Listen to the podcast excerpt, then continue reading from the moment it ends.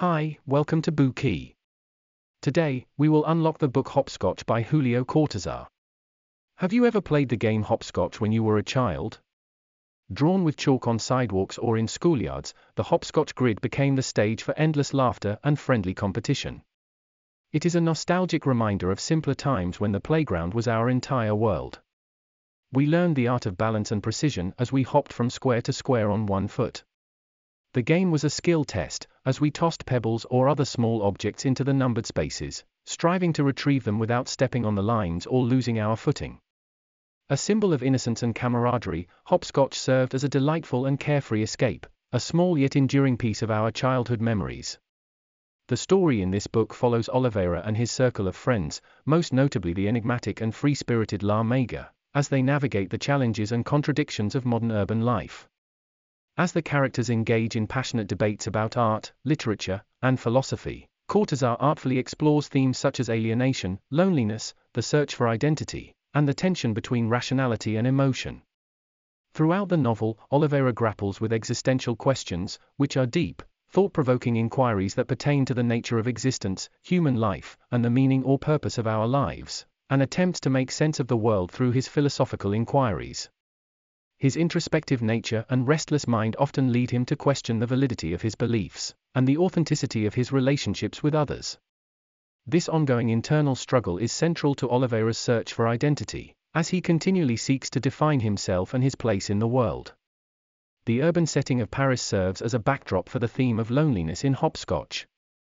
With its bustling streets, crowded cafes, and cultural landmarks, the city is where individuals can easily become lost in the crowd.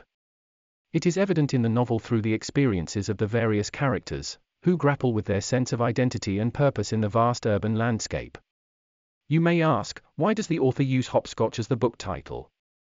One of the reasons is its innovative and experimental narrative structure, like hopscotching between chapters, which sets hopscotch apart from other novels. Julio Cortazar was an Argentine author, considered one of the most innovative and influential Latin American writers of the 20th century.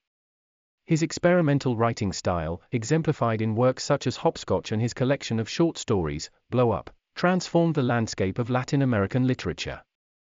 Cortazar's unique narrative techniques, blending fantasy and reality, inspired the Latin American literary boom and impacted contemporary literature worldwide.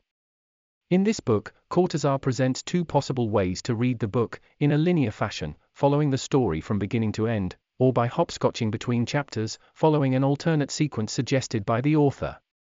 This nonlinear approach challenges traditional narrative conventions, and encourages readers to engage with the text in unconventional ways, mirroring the character's quests for understanding and identity. In essence, Hopscotch is a groundbreaking novel that masterfully blends form and content, offering us a unique and immersive reading experience.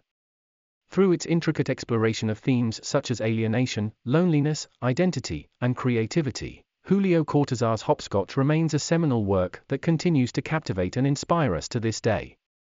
Now, we will discuss this book for you in three parts.